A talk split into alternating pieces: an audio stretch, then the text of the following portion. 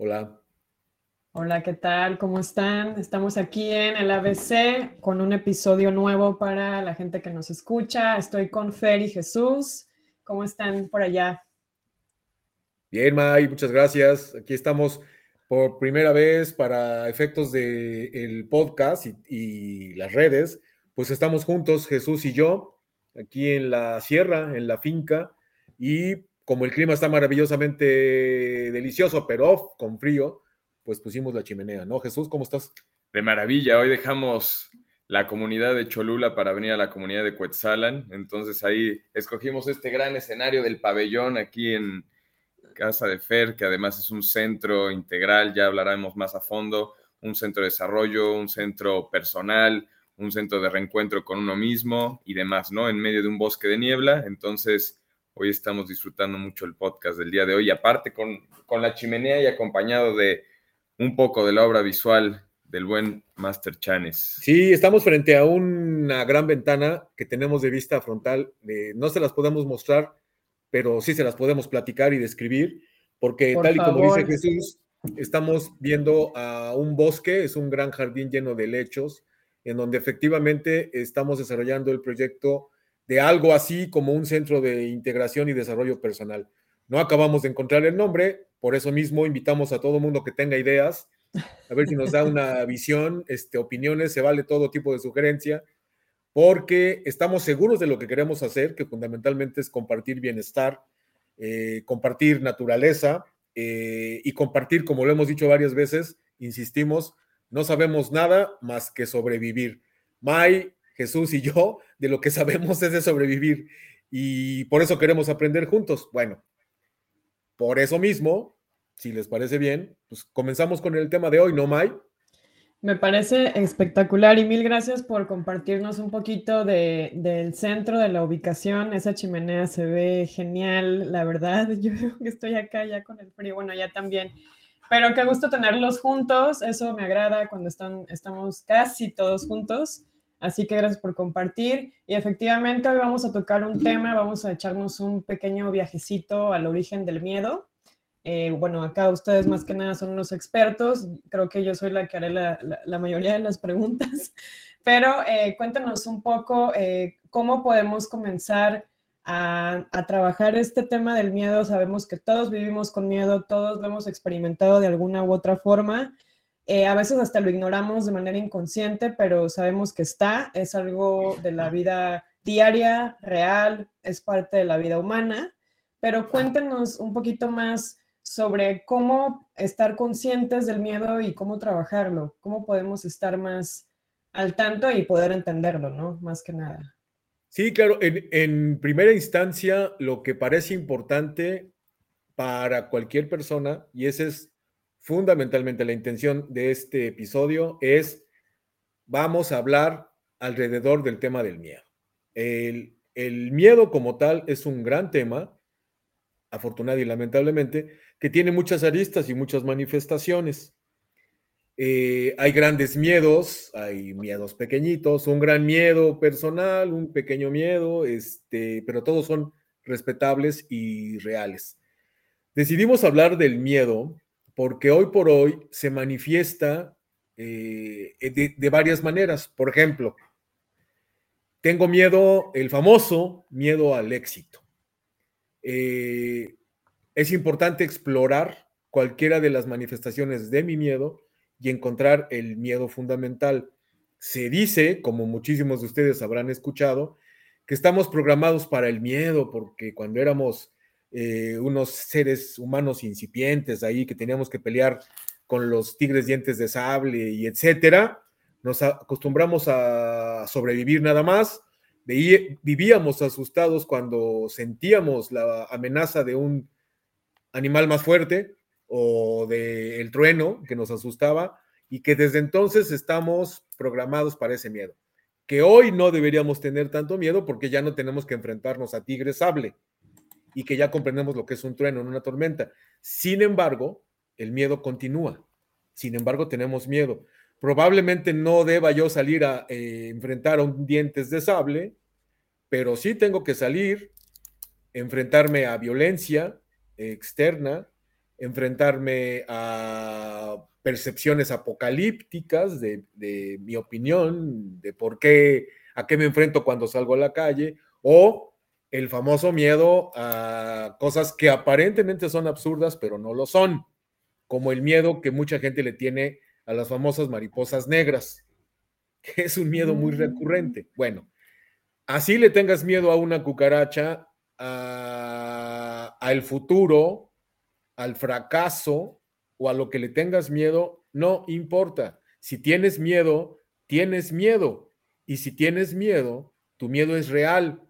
Y si es real, es respetable. No vamos a preocuparnos ahorita, para efectos de esto que estamos platicando, de dónde viene tu miedo, pues qué te pasó en la infancia, pues de dónde viene esta experiencia postraumática. Ahora, el miedo tiene muchas variaciones. Aquí vamos a tratar de hablar de un miedo relativamente funcional. Si tienes un miedo terrible, consecuencia de una severa experiencia traumática, como una violación, una golpiza, eh, o atestiguaste algo terrible, eh, no sé, que lastimaran a alguien querido frente de ti o cosas así, bueno, esos miedos son muy intensos, requieren de atención. Les volvemos a recordar que aquí estamos hablando de todo lo que hablemos acá, son temas para intercambiar y para aprender juntos. Pero lo más importante es que podamos compartir lo necesario, particularmente información, para que tú sepas para dónde moverte. En el caso específico del miedo, por ejemplo, que es el tema de hoy, sea lo que sea, lo repetimos, si tienes miedo, ya atiéndelo. No estás sola, no estás solo. Si tienes miedo, antes que nada hay que reconocerlo y no pasa nada. No serás juzgado, no serás criticado. Estamos hablando, por supuesto, en términos ideales. Claro que siempre va a haber gente que se burle, eh, por ejemplo, cuando los jóvenes se burlan del joven miedoso, ok. Pero aquí lo que estamos promoviendo es que te hagas perfectamente responsable, porque es posible, de ti mismo en todos los sentidos. Y en el caso del miedo, es muy importante que antes que nada reconozcas que tienes miedo. No pasa nada. No vas a, no vas a dejar de ser hombre, al contrario, no vas a dejar de ser mujer. No por ser madre tienes que abnegarte y soportar el miedo frente a los hijos. No por ser un hombre grandote y fortachón estás obligado a aguantar el miedo porque si no se van a burlar de ti. No es necesario. No es necesario que escondas tu miedo porque tarde o temprano va a surgir y seguramente va a surgir por donde más te duele, por donde menos te lo esperas, porque tu interior te está diciendo no es posible, no es sano, no es sensato, no es natural vivir con miedo. Ya no, porque afortunadamente tenemos más herramientas que cuando éramos unos primates incipientes. Y la herramienta más importante que ofrecemos es compañía. O sea, ¿tienes miedo? Te escuchamos. Eh, te decimos para dónde. Te decimos con quién hablar. Te decimos algunas pequeñas cositas. Por ejemplo, si tienes miedo, detente. Insisto, si tu miedo no es consecuencia de una experiencia traumática severa, si tu miedo nada más es a levantarte y a salir a trabajar, nada más, bueno, primerititito, reconoce tu miedo y ponle nombre. Si le pones nombre a tu miedo, lo vas a etiquetar literalmente y lo vas a hacer parte de tu caos. ¿Y cuál es el punto? Que si le ponemos nombre a tu caos y a todo lo que lo construye, pues sabemos cómo comenzar a ordenarlo. Y si le pones nombre a tu miedo, si lo etiquetas, si lo titulas, te va a dar chance de que lo veas. Supongamos, tengo miedo a salir en las mañanas a trabajar. ¿Por qué? Porque se burlan de mí. ¿Por qué se burlan de, de ti? Pues francamente creo que se burlan de mí porque tengo mucho acné. Pero al menos ya le pusiste nombre. Y si le pones nombre, entonces por lo menos ya sabes dos cosas que cuando te pones a pensar en tu miedo, solamente te estás poniendo a pensar. Y cuando te pones nada más a pensar, estás permitiendo que tu mente, que es muy hábil y que es muy tramposa y que así has sobrevivido toda tu vida, te diré ideas que son pura especulación. Hasta los toltecas hace cientos de años dijeron, este, no especules, le llaman mitote, creo, ¿no, Jesús?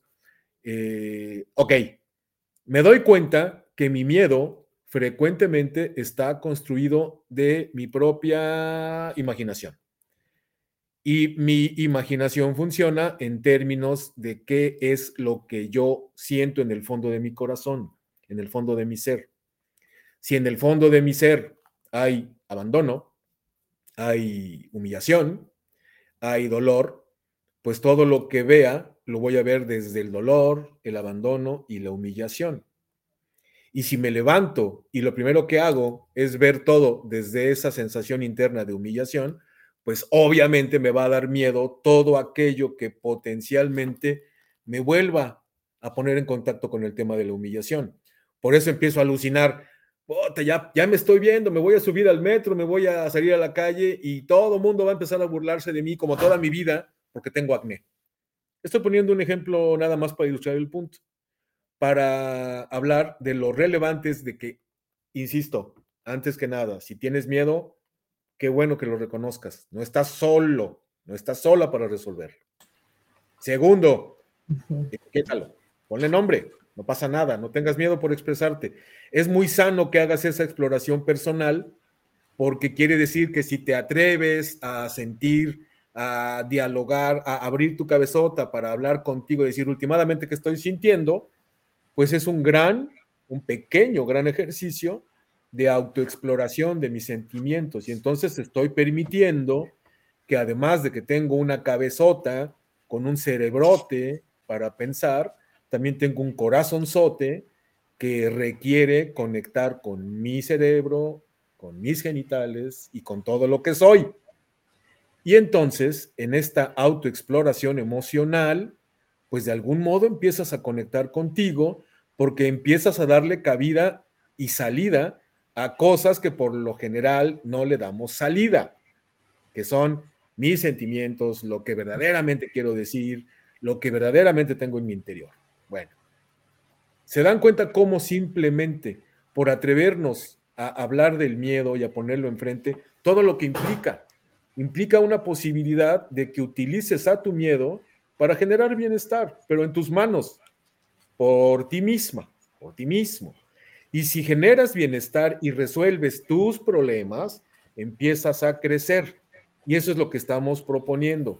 Hazte cargo de tu universo, anímate a crecer, no pasa nada, no creas que estás solo, ya no tengas miedo, anímate, porque entonces tú serás el propio creador de tu universo, porque si no lo haces tú, lo va a hacer alguien externo y si permites eso, ese alguien No, Fer, y además me pareció interesante lo que comentas de, de trabajarlo, porque después también se puede manifestar a nivel físico y bueno, a muchos otros niveles, ¿no?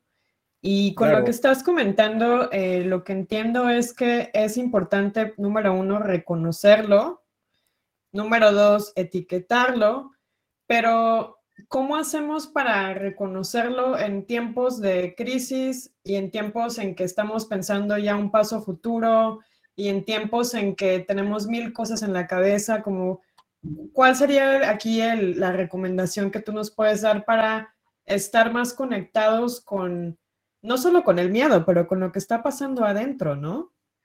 Sí, lo dices muy bien y, mencionaste una palabra que es muy recurrente y muy peligrosa. Siempre estamos dejándonos agobiar por asuntos del futuro, pensando que tenemos capacidad de anticiparnos al futuro y se nos olvida en esa preocupación, es comprensible, pero es muy elemental, que el futuro realmente lo estamos construyendo ahorita. Vuelve a tomar relevancia venirnos a este momento. Estar presentes es muy importante. ¿Qué quiere decir estar presente? Cuando estoy en este presente y me observo en este presente, en este mismísimo momento, puedo hacer un recorrido a mi pasado, pero aprender la relevancia de ponerlo en su lugar, otro tema. Y puedo entender que el futuro soy perfectamente capaz de construirlo desde ahorita. Entonces, es muy importante cuestionarse, ¿realmente soy alguien preocupado en el pasado o en el futuro y eso me saca de mi presente? Pues por eso estoy siempre en estado especulativo, porque no acabo de abandonar el pasado que me sigue lastimando, al mismo tiempo no lo resuelvo. Porque si el pasado me sigue lastimando, bueno, ¿qué quiere decir? Ya resuélvelo. Y en esa preocupación estoy construyendo desde el miedo mi futuro. Y si entonces estoy siempre pensando en el pasado y en el futuro y siempre alrededor del miedo, pues entonces me lo voy a cumplir. Y aquí estamos hablando de algo muy importante, la capacidad psíquica de construir. Ve tu mundo hoy por hoy, observa tu mundo. Estás viviendo lo que tú has decidido estás viviendo lo que tú construiste en base a tus ideas, a tus hechos, a tus capacidades. Y todo esto comenzó como un acto de imaginación y ya te lo cumpliste. Hoy por hoy estás viviendo lo que determinaste. Eso quiere decir que entonces eres capaz de construir lo que tú quieras. Pues entonces construye lo mejor posible. Vuelve a revisar, ¿no, Jesús? ¿Cómo la ves? Sí, justo ahorita pensando en el miedo, ¿no? Si etiquetamos y le ponemos nombre al miedo, cada quien tiene miedo a algo. Eh, para empezar, decíamos, nosotros no somos expertos, somos provocadores, somos invitadores, somos detonadores de ideas, de palabras, que, que a las personas que nos escuchen, pues también les puedan resonar, reflexionar y nos puedan compartir también sus pensamientos. Entonces, en este proceso de detonar ideas a través de este tema del miedo que, que nos compas, eh, compartes, Master Mai, eh, también yo identifico al miedo como indicadores, si lo queremos ver como una especie técnica, si nos este, queremos poner un poco técnicos, ¿qué es un indicador? Son mediciones, ¿no? El reloj es un indicador de tiempo, los semáforos es un indicador, nos dicen hacia dónde vamos, un examen es un indicador que tanto sabes, ¿no? En Hapkido, en artes marciales, una cinta es un indicador de tu avance. Entonces, si vemos ahorita como propuesta al miedo como indicadores, ¿qué nos van a decir? Nos van a indicar que hay algo en donde tenemos que trabajar, que algo está votando de nosotros, que puede ser, como decía Fer, algún tema no resuelto del pasado, por eso es bueno ir resolviendo temas y no aplazarlos, eh, algún tema inexistente en nuestro imaginario del futuro que no, que no existe aún y que nos estamos saliendo del presente. Entonces, es bueno, como decía Fer, vamos poniéndole nombre, vamos eh, etiquetándolos, vamos dándole forma ¿A qué le tenemos miedo? Y eso requiere de un proceso de conocimiento personal donde entramos ya también al desarrollo personal. ¿A qué le tenemos miedo?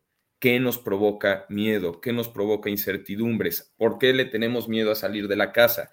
¿Qué es miedo a, por ejemplo, le tenemos mucho miedo a lo desconocido? Si no nos conocemos, que estamos, y lo hemos dicho desde el primer capítulo del ABC, somos viajeros, somos espíritus en cuerpos físicos, en un viaje que se llama vida, en esta aventura y estamos tratando de, recordar quiénes somos, qué hacemos aquí y cómo regresar a nuestro origen. Entonces, sabemos que tenemos una chamba enorme de conocimiento personal, ¿no? Entonces partimos de que nos conocemos poco. También hay un desconocimiento a nosotros mismos, a reconocernos como seres divinos y perder la confianza en nosotros mismos. Eh, hay algunos libros que yo estaba de repente, mientras iba escuchando a Fer y pensando en estos días. Eh, bueno, los libros son un gran apoyo porque nos ayudan también a ir reflexionando mientras vamos leyendo y a irnos reconociendo. Por ejemplo, el, de Carlos Castañeda, el lado, activo del infinito, ¿no? Habla mucho de cómo reconocernos, cómo buscar la soledad, cómo dar este paso, eh, este brinco de fe, este salto de fe e ir recuperando nuestro poder como personas. Es un libro también que me gustaría que, que le recomendamos y habla de una cuestión que yo he hablado con varias personas en reflexiones pláticas. Hay un miedo enorme a estar solos.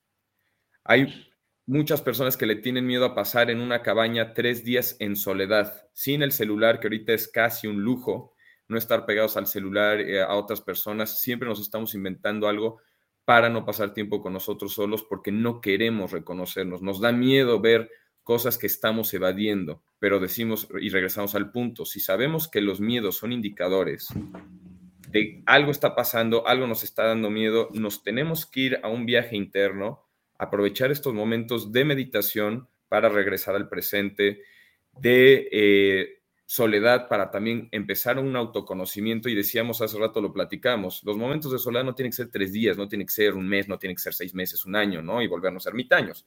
Pueden ser 30 minutos al día. 30 minutos al día, una meditación de 15 minutos para regresar al presente. Otro libro genial, eh, y bueno, en este libro eh, del, lado activo del infinito, desde la perspectiva y la visión chamánica que nos, nos dice Castañeda, ¿no? A través de las enseñanzas de Don Juan, los chamanes van a morir y cómo van a morir de sus creencias, de sus miedos, de muchas cuestiones. Eh, se van y se aíslan tres días, una semana en un hotel, en un cuarto, no tiene que ser lujoso, solo para estar con ellos mismos, con ellas mismas y darse cuenta de quiénes son, a qué le tienen miedo y escuchar esa voz interna de la cual parece que siempre estamos huyendo y evadiendo.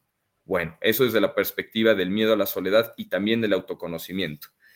Eh, ¿Qué pasa cuando nos empezamos a conocer? ¿Qué pasa cuando nos empezamos a dar cuenta, a ponerle nombre a nuestros miedos, a saber a qué le tenemos miedo? Entonces ahí esos indicadores, el miedo se vuelven grandes maestros o maestras, porque entonces es un camino para ir venciendo esos miedos. ¿Te da miedo hablar en público? Métete un taller, ¿no? O haz una actividad que te ayude y te forme y te dé las herramientas para poder hablar en público. ¿Y por qué te da miedo hablar en público? ¿Qué eh, falta de conocimiento interno hay? Entonces, también una vez que empezamos en un proceso de autoconocimiento, empezamos a entender, a conocer nuestros miedos y a darnos cuenta cómo irlos, no sé si llamarlo vencer, porque entonces es polarizar, pero cómo aprender a través de ellos, ¿no? Y superarlos. Creo que la palabra no es vencer, es superarlos. Eh, sobre estar en el presente, también el libro de El poder de la hora de Edgar Tolek, otro libro que también les recomendamos. Eh, y en, de autoconocimientos hay muchos, eh, por ejemplo, de los de Jung, ya sean psicología y religión, psicología y alquimia, cualquiera de Jung es, excepcional para esta parte de eh, autoconocimiento. Ya hablamos en el podcast pasado sobre la muerte, el miedo a la muerte, si recordamos que la muerte no es más que una transmutación y muchas más cosas. Hay que ir viendo, creo que hay muchos lados por donde abordar el miedo lo importante es empezar, como decía Fer, empezar en un proceso de autoconocimiento, saber qué nos da miedo, es como indicador, a qué le tenemos miedo, ponerle nombre, ponerle forma y después comenzar a entender cómo superarlo para que se vuelvan nuestros grandes maestras y maestros en este proceso. Claro, el, el tema da para un montón, por supuesto. Estamos seguros que vamos a hablar muchísimo alrededor del miedo porque tiene muchas aristas.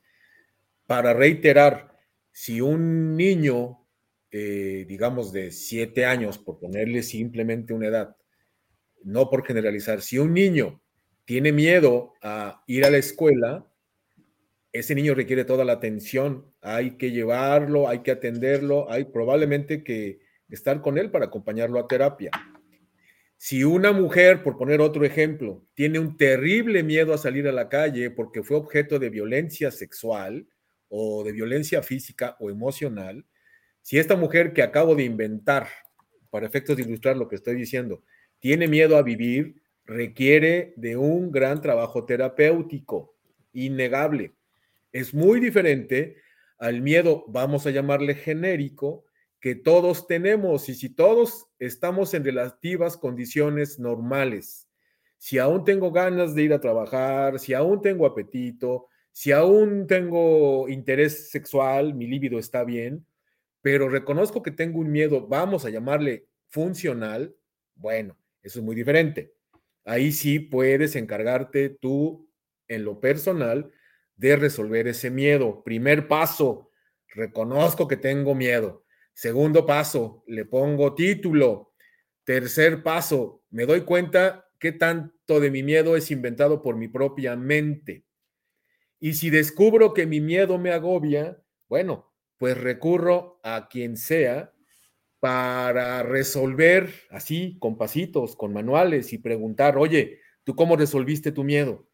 Oye, tú otro, ¿tú cómo resolviste tu miedo? En ese sentido, el miedo es buena noticia si se te manifiesta el miedo, lo que proponemos, si es miedo funcional, como lo acabo de decir, es posible que utilices ese miedo a tu favor. No es natural que vivas toda tu vida con miedo. Ya es necesario que venga de donde venga ese miedo, si es funcional, tú te hagas responsable de resolverlo.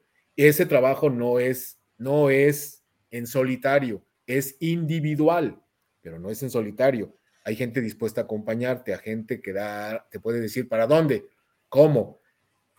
Y en ese sentido, es muy posible que tú utilices tu propio miedo para seguir creciendo. ¿Cómo? Hice lo posible para resolverlo. Fui, vine, pregunté, sufrí, pero por fin, después de cierto tiempo y de varios procesos, lo pude resolver. ¿Qué quiere decir eso? Que eres perfectamente capaz de hacerte cargo de ti, que estás creciendo y que entonces, al animarte a crecer, vas a empezar a disolver uno de los miedos más importantes, más complicados, el miedo a crecer, el miedo a hacerte responsable de ti mismo. ¿Por qué tenemos miedo a ser responsables de nosotros mismos o a crecer? Porque así nos educaron. Estamos mal educados para ser unos eternos niños, sobre todo cuando te dicen cultiva tu niño eterno eternamente, digo, tu niño interior eternamente. A ver, ¿por qué tenemos un miedo crónico? Pues porque es herencia de mi familia, mi mamá era una mujer miedosa, mi padre fue un hombre muy miedoso. No sé, no sé.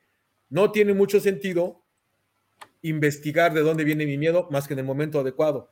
Aquí lo que proponemos es un poco al revés.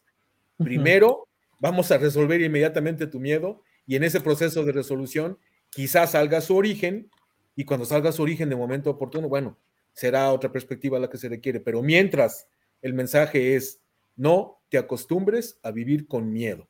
No creas que es un mérito esconder tu miedo para no verte macho, para no verte pro, para no verte flemática. No, no es natural. Es natural que tengamos miedo. No es natural que dejes que se te encarne y que, y que permitas que se vuelva quien decide tu vida. Porque si lo permites, lo va a hacer se va a encargar de ti y luego te va a hacer la vida imposible. No lo permitas. No te Entonces, tenemos que dejar de cederle el, poder y el control al miedo, básicamente.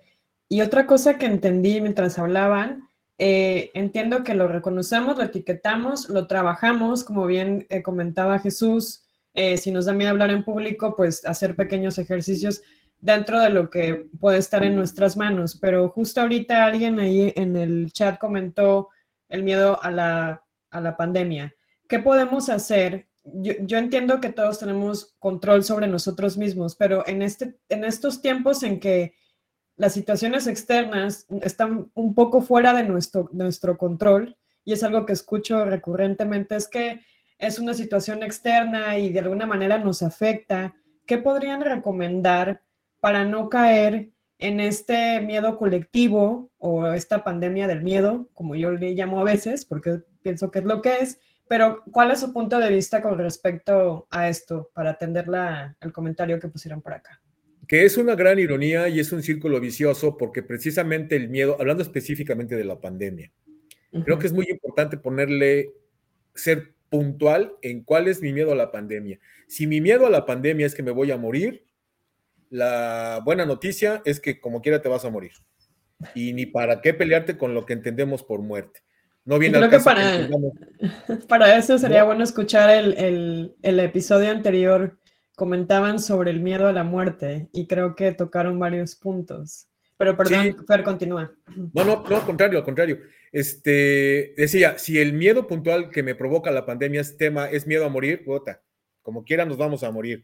Ya cómo asumas tu muerte como, filosóficamente, bueno, pues es otra área. Si tu miedo a la pandemia es que vas a acabar enfermo, esa es la gran ironía. Me voy a contagiar. Bueno, la gran ironía. El miedo es una de las principales causas que debilitan el sistema inmunológico.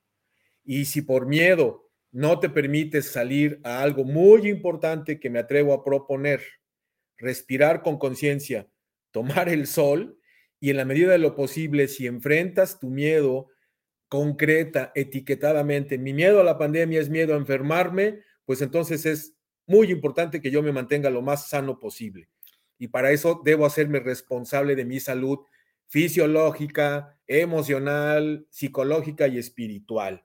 Y si mi miedo por la pandemia es a la muerte, pues entonces hay que filosofar alrededor de por qué tienes miedo a la muerte. Y si el miedo a la pandemia es miedo a mi situación económica, estoy seguro que cuando te conectes con el miedo y te des cuenta que has estado sobreviviendo, así vuelvas a estar en la quiebra por la que tuviste que pagar tus medicamentos en la pandemia, llegará el momento en el que te preguntes, ¿puedo continuar viviendo o ya llegué hasta aquí? Pero la recurrencia es fatalista. ¿Qué va a ser de mí? ¿Qué voy a hacer? Y es muy especulativa. Por eso es muy importante, en el caso específico del miedo a la pandemia, que le pongas claridad. La pandemia me da miedo porque me voy a morir, porque me voy a quedar sin nada, porque me voy a enfermar, porque nadie me va a venir a, cuidar.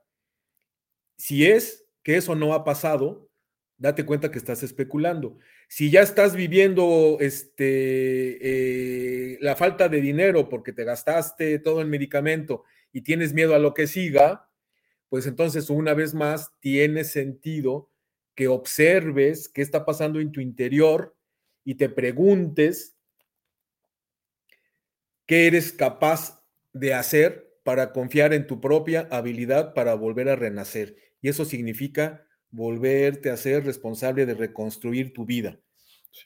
Y creo que también aquí hay, hay un aspecto importante. Eso no significa que nosotros no tengamos miedos, ¿no? No, claro. Justo ayer nos echamos una plática interesante sobre el miedo desde la perspectiva con una psicóloga que también hoy nos está acompañando en esta visita, eh, con otras personas. Eh, desde la parte eh, psicológica, desde la parte personal, decíamos, a ver, todos nosotros tenemos miedo, siempre, pero es cómo lo identificas, cómo lo trabajas y cómo lo resignificas, ¿no? Y cómo lo vives porque aquí decían una parte importante y esto está genial de, que sea el programa en vivo, ¿no? Vemos los comentarios, las preguntas, ¿cómo puedo vivir la pandemia o miedo a la pandemia? ¿Cómo lo trabajamos? Más bien, la pregunta sería, ¿cómo estamos viviendo la pandemia desde lo individual? ¿Y qué sí está a nuestro alcance? Esto lo decía la, psicóloga, que le mandamos también un saludo a Cachito, que ya estará escuchando también el, podcast y las estaremos invitando después a que platiquen. Y también saludos a Lelia, por cierto. También saludos, a, y a todas y todos. Entonces, desde lo que está, no hay nada en nuestro control, es cierto, ni la misma vida, pero desde lo que está en nuestro alcance, ¿qué podemos hacer? ¿Cómo lo podemos vivir? Decía ahorita Chanes, sales a tomar el sol, ¿no? ¿Cómo vives? ¿Vives completamente el miedo? ¿Qué dicen los psicólogos? Ahorita se están detonando más ansiedades, más enfermedades que no son, o sea, físicas, por decirlo de alguna forma, ¿no? Son psicológicas, porque el miedo a la pandemia está generando enfermedades sociales y psicológicas, ¿no? Eh, ¿Qué podemos hacer? Por ejemplo, eh, parte de la propuesta que tenemos acá con el, con el centro, digo, tanto el, ABC, que es compartir información, centro que ya eh, Chanes lleva muchos años trabajando en esta área y aquí en terapias en, en y que pronto estaremos compartiendo sobre estos proyectos que haremos en conjunto con otras personas de diferentes áreas, cómo ir trabajando ciertos aspectos aquí en Quetzalan y en otras plataformas. Mucha gente, y tú lo sabes mejor que yo, ha venido acá. Durante la pandemia, ha habido un flujo constante de personas y aumentado que vienen a tomar aire, que vienen a tomar no solo oxígeno para sus pulmones, oxígeno mental, un respiro. salirse del frenesí laboral, salirse del frenesí de, los, de, todo lo que nos bombardean los miedos, digo, en los medios, perdón, que son miedos, de, hecho mi subconsciente me traicionó o, o salió, latino. Entonces, ¿cómo lo vivimos desde nuestra individualidad y luego y regresamos a lo mismo? ¿Cómo trabajamos con nuestros miedos, viéndolos como algo que tenemos que superar para que se conviertan en grandes maestros? Tenemos miedo a la pandemia, ok, vente a un lugar, puede ser este, puede ser cualquier otro, hay muchos. Vente al bosque, salte un poco de, esta monotonía, de estos miedos mentales, date cuenta que es real y que te estás imaginando y trabájalo, ¿no? No te quita nada salirte a tu jardín, no te quita nada irte a algún otro lugar. ¿Cómo lo estás viviendo desde lo individual y también desde lo colectivo? Porque la, si la persona que está junto a ti, si tú empiezas a superar y trabajar con tus miedos de manera consciente, también puedes eh, compartirlo con la persona que está junto o también rebotar cómo lo vives tú, Fer, cómo lo vives tú, Mike, cómo lo, lo, viven todos los que nos están escuchando y todas las que nos están escuchando y cómo podemos vivirlo mejor desde lo que está a nuestro alcance. Esto ya hablamos un poco de la parte eh, eh, psicológica. De la parte, por ejemplo, con Colastra, que también le mandamos un gran saludo al Doc Colastra, que nos habla mucho también él, ha aumentado sus pacientes también desde la parte nutricional, ¿no? ¿Cómo podemos también fortalecer nuestro sistema inmune? Y eso es algo que también nos toca a nosotros en nuestra dieta. Y un gran sanador con el que hace tiempo trabajé y, y platicamos, de lo primero que me dijo cuando lo conocí fue, el miedo es de los peores enemigos de la humanidad, porque del miedo salen muchas enfermedades, muchísimas. Y entonces nosotros al entrar en nuestro miedo y al potencializar y darle más control de nuestra vida al miedo y olvidar que la vida al final, pues nosotros somos, decimos, no tenemos control de nada, pero también tenemos que hacernos cargo de nuestra realidad. Entonces, en la medida que trajemos nuestros miedos, también tendremos una mejor salud. Sí, y en el caso específico del miedo a la pandemia, efectivamente es, es innegable. Hay gente que está muriendo, hay gente que está muy preocupada, muy asustada, hay gente que está eh, contagiándose, innegablemente. Y eso lo percibimos todos de una u otra manera. Pero también hay gente que está sana, gente que está dando la batalla para no contagiarse, gente que se está disciplinando en mantenerse. No todos están muriendo, no todos tienen miedo. Hay gente que ha sabido resolver y vivir en la pandemia. En ese sentido, una vez más, entonces significa que somos capaces de determinarnos en condiciones específicas, insisto.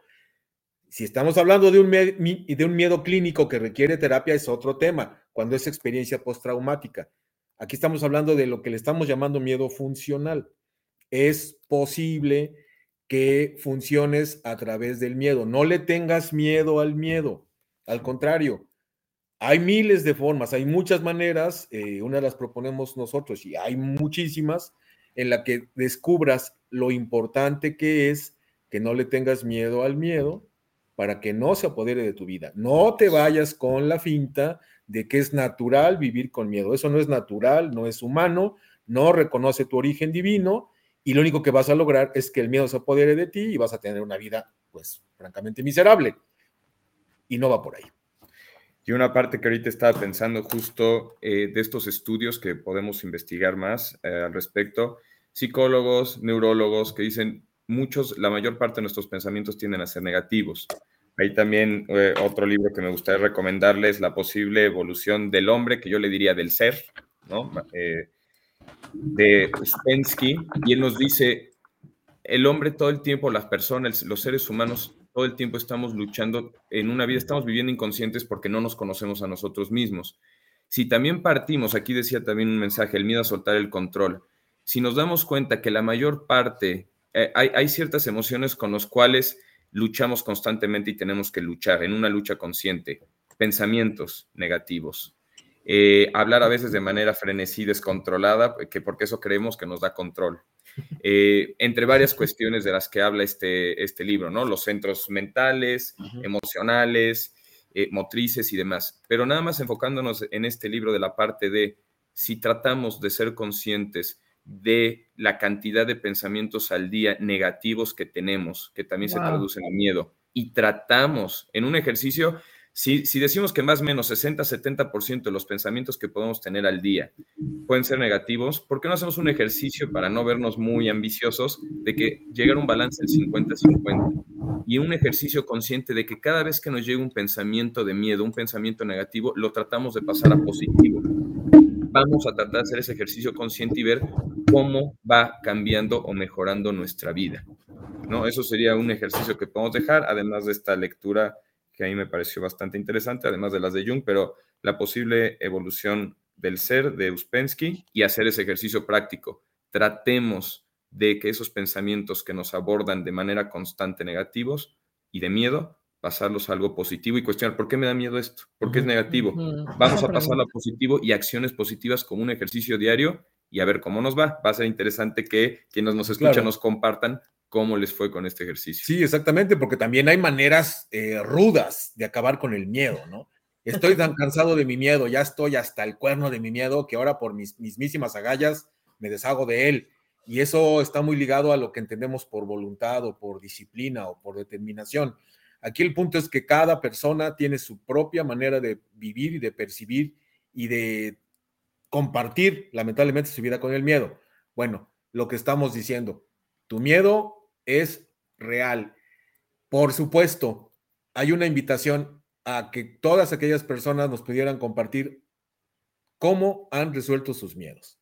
No tiene que ser la gran teoría siempre, ¿no? No tiene que ser a fuerza los grandes títulos, lo que te sirva. Pero si nos pueden compartir en la vida real cómo le hice para resolver mi miedo, pues nos van a encantar eh, este, escuchar todos esos comentarios, ¿no, May? Y nada más para detonar, May, aprovechando que estás acá, yo me estaba acordando cuando nos echamos de paracaídas, que justo estuvimos juntos con mi hermano. Sí, es cierto. Y recuerdo que estábamos ese día en un viaje de fin de semana y nos estábamos echando de, pues de ahí, de, una torre que está en medio de un lago, clavados a 10 metros, y un momento que nos dio miedo la altura, ¿no? Y eh, porque ves la profundidad del agua. Y me acuerdo que dijimos, vamos a hacer un ejercicio para vencer este miedo a la altura y ese fin de semana nos, nos echamos de paracaídas, justo estábamos Mai, eh, mi hermano y yo juntos y un amigo tuyo. Entonces, como dice el Master Chanes, no tenemos que irnos a lo hipercomplejo. Compártanos ejercicios como este, ¿no? ¿Qué hemos hecho para vencer nuestro miedo y cómo podemos compartirlo en esta comunidad que es el ABC para, de manera muy práctica, cómo vencemos nuestro miedo de forma práctica en nuestro día a día. Les, les mencionábamos que el tema da para mucho, que tiene muchísimas, infinitas aristas, prácticamente una por persona. Imaginen ustedes la percepción del miedo eh, que no es general, no es genérico, pues entonces cada persona tiene su percepción y su relación con el miedo. Bueno, por eso está interesante lo que nos está diciendo Ojis Medina.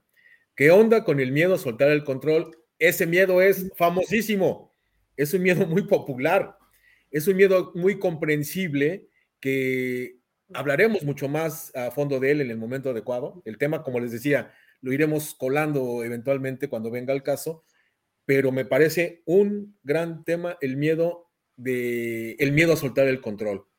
Así, por encimita, ligeramente de entrada, ¿qué significa? ¿Qué necesidad cubro controlándolo todo?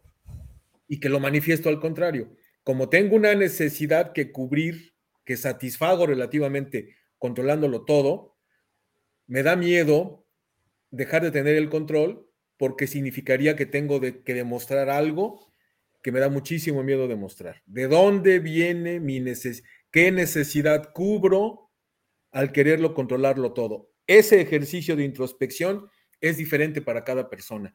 Yo me permitiría decirle a Ojis Medina que piense un poquito por ahí y que no se preocupe, el miedo es respetable. O sea, qué bueno que haya ubicado su miedo a soltar el control. Ya tienes un tema que resolver en la vida. Ya sabes, híjole, soy una persona con miedo a soltar el control. Ya tienes un problema por resolver enfrente. En cuanto lo resuelvas con el proceso adecuado, con la manera en que tú quieras, pues ya le habrás puesto palomita a uno de los temas que están construyendo tu caos. Y cuando resuelves tu caos, ordenas en ese sentido. Das órdenes para que tu universo sea como tú quieras y ordenas tus cosas para que, por decirlo así, vayas palomeando tus temas. ¿No, mi Jesús? Totalmente, no agregaría más. Creo que ya estamos sobre el tiempo. Hey, ¿Qué onda, May?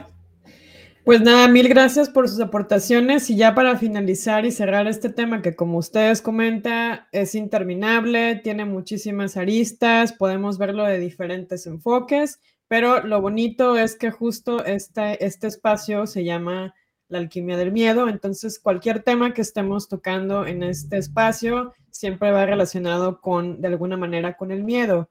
¿Y qué podrían decirnos ya por último?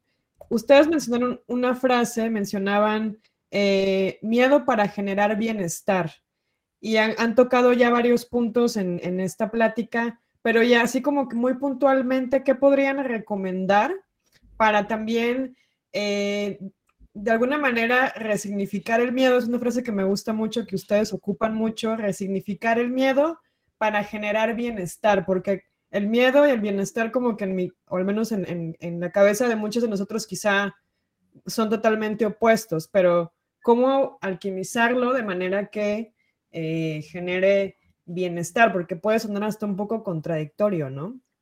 Sí, ese es el punto. Este, precisamente, me gusta mucho la perspectiva de que lo contrario al amor no es el odio, es el miedo, por un lado. Y efectivamente, ¿qué significa resignificar el miedo? Dejar de verlo como nos han educado. Vamos a echarle la culpa famosa. Se dice por ahí que la culpa de nuestros miedos la tiene el hecho de que nos, nos hayan utilizado al coco cuando éramos niños o al señor del costal o como le digan es una perspectiva nada más. Bueno, estamos muy mal educados alrededor del tema del miedo. Total. Es cultural, eh, es genético, si quieres, es social, es parte de nuestro input informativo, porque el miedo funciona para controlar. Si no te vas a dormir, va a venir el coco. Si no sacas 10, te voy a dar de coscorrones. Bueno, de algún modo tenemos una larga tradición de convivencia con el miedo desde la perspectiva negativa. Aquí lo que proponemos es, ¿será que el miedo cuando lo vea lo puedo usar a mi favor? El ejemplo clásico, tengo tanto miedo a ser pobre, tanto, tanto miedo a quedarme mal y pobre, que qué se me hace que me pongo a trabajar. Simplemente es un ejemplo muy sencillo que da claridad. Reconocer mi miedo a ser pobre cuando soy brutalmente sincero, pues por lo menos me va a poner a trabajar en estado de conciencia relativo. Sí, y a mí me gustaría que nos compartamos a todos, yo también voy a compartir mi, mi ejercicio. Vamos a hacer un ejercicio práctico de enlistar 5 o 10 miedos, vamos a ponerle en 10 miedos, y qué acciones podríamos trabajar para superarlos. Yo tengo miedo a trabajar. Pero vamos a, vamos a enlistar 10 por poner un ejemplo, pueden ser 3, puede ser 1. Vamos a hacer una lista de miedos hoy y vamos a hacer a la, eh, eh, del otro lado una lista de acciones concretas para superarlos. Vamos a dejar ese ejercicio. Yo también voy a compartir la lista de mis miedos y de mis acciones. Eso sería una, una para todas y todos los que nos están escuchando. ¿Cómo la ven? Genial, sí, porque implica un proceso de introspección que también iremos profundizando en ese tema. Cuando no sabemos el miedo a comunicarme conmigo, porque no quiero ver que, que hay aguas negras adentro, bueno, otro miedo, pero que se aproxima mucho a lo que propone Jesús en este ejercicio, pues vas a hacer un pequeño ejercicio de introspección que bastante bien te va a caer, ¿no?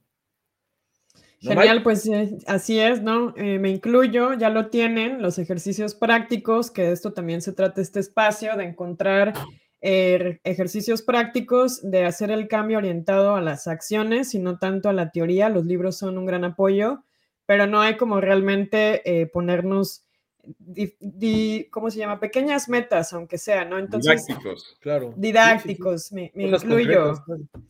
Y esperemos que en el siguiente episodio quizá podemos comentar un poco, sería interesante ver si tenemos los mismos miedos o algo parecido, que seguramente debe ser parte de la psique humana, seguramente habrá mucho que escarbar, pero por el momento, pues muchas gracias Fer Vega eh, por compartirnos estos tips sobre el miedo, sus enfoques, eh, ejercicios prácticos y didácticos. Y todo lo comentado en, este, en esta sesión, ejercicios, libros y los recursos que comentaron Jesús y Fer están en la descripción del video. No se les olvide revisarla. Ahí está también nuestro email para eh, sugerencias, comentarios, mejoras y eh, cualquier otra pregunta que tengan. Así que gracias por estar con nosotros, por acompañarnos. Saludos ahí a Ojis, eh, Auténtico, Lelia y a la gente que estuvo conectada.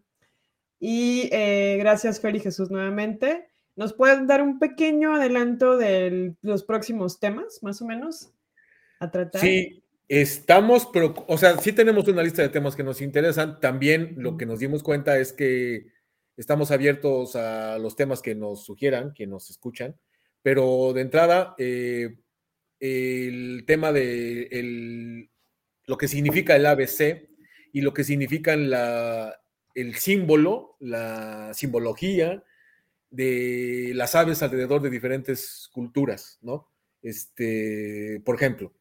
Autores, había gente que nos ha platicado, por favor, compartan los autores, mencionan mucho a Jung, mencionan a Uspensky, mencionan a Colin, mencionan además, ¿por qué no platicamos? Que ahí también eh, le, mandamos un saludo a nuestros amigos de la librería Latiz y estamos pensando también grabar un, un podcast allá con ellos específicamente en un lugar de conocimiento, de librería de autores y hacer un repaso también de, autores para las personas que no los habían escuchado o quienes ya los han escuchado o las han escuchado para que podamos profundizar un poco más. Ahí hay una lista de temas que les iremos adelantando y, poniendo aquí en los podcasts. Sí, ¿no? Este, ¿cómo la ves, Mike? También tienes tú presentes algunos temas, ¿no? Sí, sí, sí, sí, la simbología del, ABC, de las aves, eh, desde el punto de vista astrológico, ¿no? También está, vamos a tocar ese punto.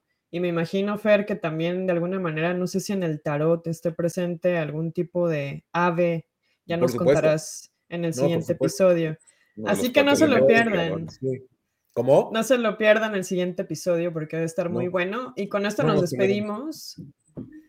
Fer, Jesús, gracias. Eh, gracias, a todos y un abrazo. un abrazo desde la dimensión paralela de Quetzalan. Sí. que esperemos que puedan visitar pronto también. Sí, pórtense mal todos, pero cuídense mucho, esa es la idea. Y gracias. Fuerte Gracias, abrazo. Adiós. Bye, chicos. Bye, gracias.